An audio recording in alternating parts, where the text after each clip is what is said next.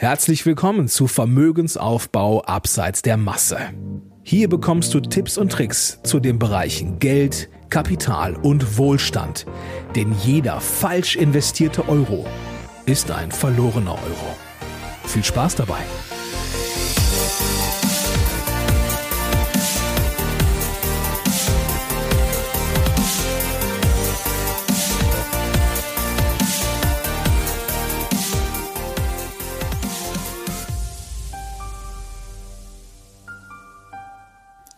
Herzlich willkommen zum Finanzpodcast Vermögensaufbau abseits der Masse. Schön, dass du eingeschaltet hast. Ja, es ist soweit. Dieser Podcast ist heute online gegangen und schön, dass du eingeschaltet hast. Diese nullte Episode ist ja für jeden Podcaster etwas ganz, ganz Besonderes. Denn mit der Veröffentlichung der Episode null ist der Podcast für die Welt sichtbar geworden. Und daher freut es mich insbesondere, dass du heute eingeschaltet hast und dir diese Episode anhörst.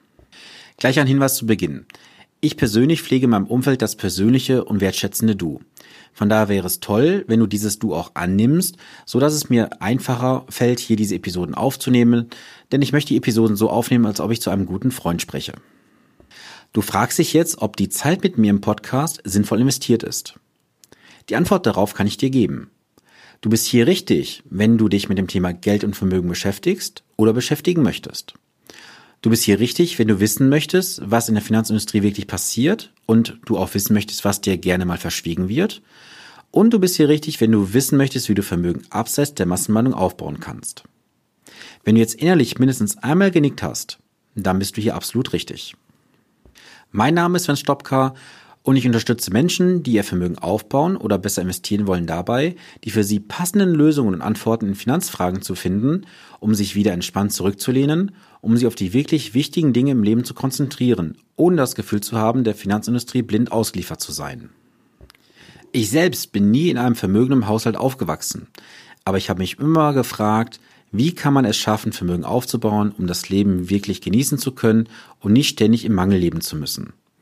Und so habe ich dann 2006 angefangen, in der Finanzbranche zu arbeiten und habe mich mit vielen Sachen beschäftigt. Es ging los bei der Autoversicherung, Haftpflichtversicherung, Hausratversicherungen und natürlich auch dem großen Thema der Altersvorsorge.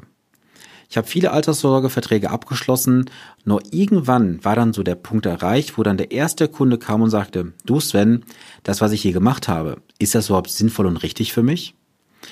Und das hat sich nicht mehr so ganz gut angefühlt. Denn du stehst immer an diesem Punkt, wenn ich jetzt einen richtigen Rat geben würde, dann hat es auch gegebenenfalls wirtschaftliche Nachteile für mich zu bringen. Du fragst dich jetzt, warum wirtschaftliche Nachteile? Ganz einfach. In Deutschland dominiert das Provisionssystem. Das Provisionssystem verleitet dazu, dass viele meinen, sie haben eine kostenlose Beratung erhalten und der Anbieter wird dem Verkäufer schon eine angemessene Provision bezahlen. Diese Provisionen sind aber häufig höher und auch die impliziten Kosten der Anbieter, wie man eigentlich sich vorstellen kann. Und sollte es dazu kommen, dass beispielsweise eine Rentenversicherung von 200 Euro im Monat auf 150 oder 100 Euro reduziert wird, muss der Verkäufer eine anteilige Provision an den Anbieter zurückzahlen. Und daher tun sich sehr, sehr viele in der Branche schwer, dem Kunden eine richtige, ehrliche Meinung an die Hand zu geben, weil sie diese wirtschaftlichen Nachteile letztendlich fürchten. Und trotzdem habe ich jedem meiner Kunden in der Vergangenheit vernünftig erklärt, was er machen soll, eine korrekte Antwort gegeben und auch wenn das mit wirtschaftlichen Nachteilen für mich verbunden gewesen ist. Denn ich habe mir immer geschworen, ich möchte so weit jeden einzelnen Kunden beraten, dass er sich gut aufgehoben fühlt und auch eine richtige Entscheidung treffen kann, auch wie gesagt, wenn es für mich mit wirtschaftlichen Nachteilen verbunden gewesen ist. Dann kam das Jahr 2013 und mein Bruch mit der Branche. Die Situation ist recht einfach. Ich habe mit einer Unterschrift einen Provisionserlös von 35.000 Euro erlösen können. Ich habe es nicht getan. Das hast du vielleicht schon rausgehört. Denn es ist wie mit dem Apfel im Paradies. Es ist sehr, sehr verführerisch, aber ich musste dieser Versuchung widerstehen. Denn es gab eine innere Blockade bei mir, die sagte, das kannst du nicht tun.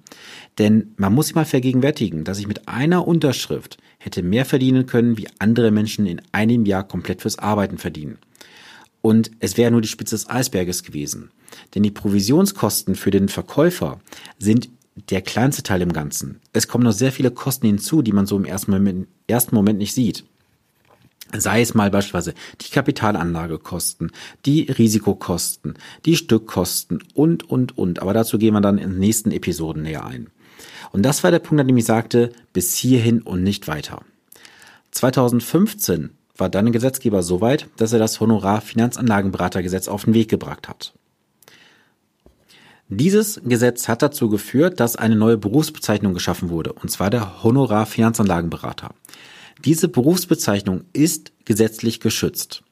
Das heißt, nicht jeder kann sich Honorarfinanzlagenberater nennen, ähnlich wie jemand sich nicht einfach Zahnarzt oder ähm, Rechtsanwalt oder Notar nennen kann. Und so ist es auch mir gelungen, 2015 mich dort zu entsprechend zu registrieren. Ich war der Erste im Bereich der IAK Nordwestfalen, der sich so registriert hatte.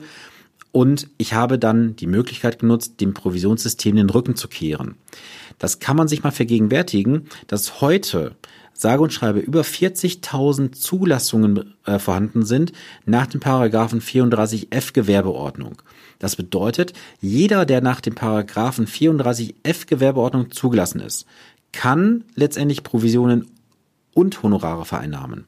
Und das ist für mich ein reines Lippenbekenntnis. Wenn jemand sagt, ich bin Honorarberater und hat eine Zulassung nach Paragraph 34f der Gewerbeordnung, ist es für mich nur ein Lippenbekenntnis, aber keine tatsächliche Handlung. Denn wenn es so wäre, wäre der Drops der Provision weglassen worden und man würde sich als Honorarfinanzlagenberater registrieren. Mir persönlich ist es untersagt, Provisionen von Anbietern anzunehmen. Das wird jedes Jahr durch einen unabhängigen Wirtschaftsprüfer geprüft und testiert und es ist auch so, dass ich kein Lippenbekenntnis hier begehe, denn ich lebe die Honorarberatung. Und von uns Honorarberatern gibt es gerade einmal 193 Stück in Deutschland. Du siehst schon an dieser Riesenspanne, dass es hier eine Riesenkluft gibt zwischen Provisionssystem und Honorarberatung. Inwieweit sich das in den nächsten Jahren aufbauen wird von den Zahlen her, kann man nur vermuten. Von den, von den Frequenzen her wird es so sein, dass ich einmal pro Woche eine Episode veröffentlichen werde sollte es irgendwelche wichtigen Informationen zwischendurch geben, erhältst du diese Information natürlich auch hier direkt im Podcast.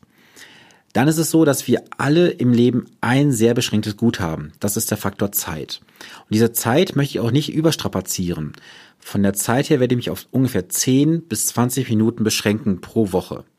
Denn mir ist wichtig, dass du diese Zeit effektiv nutzt, das Wissen konsumierst und dann auch in die Handlung kommst. Deswegen werde ich dir auch zwischendurch immer wieder kleine Tipps mit auf den Weg geben, wie du deine Finanzen optimaler und besser gestalten kannst. Am Anfang werde ich erstmal Solo-Episoden veröffentlichen und es werden mit der Zeit auch sicherlich ein paar Interviewgäste hinzukommen, die sich bereits angekündigt haben, aber dazu dann in den nächsten Episoden mehr. Dann gebe ich noch einen kurzen Ausblick in die nächsten Episoden. Die nächste Episode wird heißen, warum die meisten Menschen in Deutschland kein Vermögen besitzen.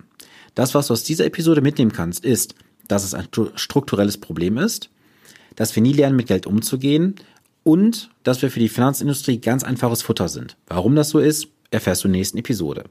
In der zweiten Episode werde ich mit dir über die fünf häufigsten Fehler in der Finanzplanung sprechen.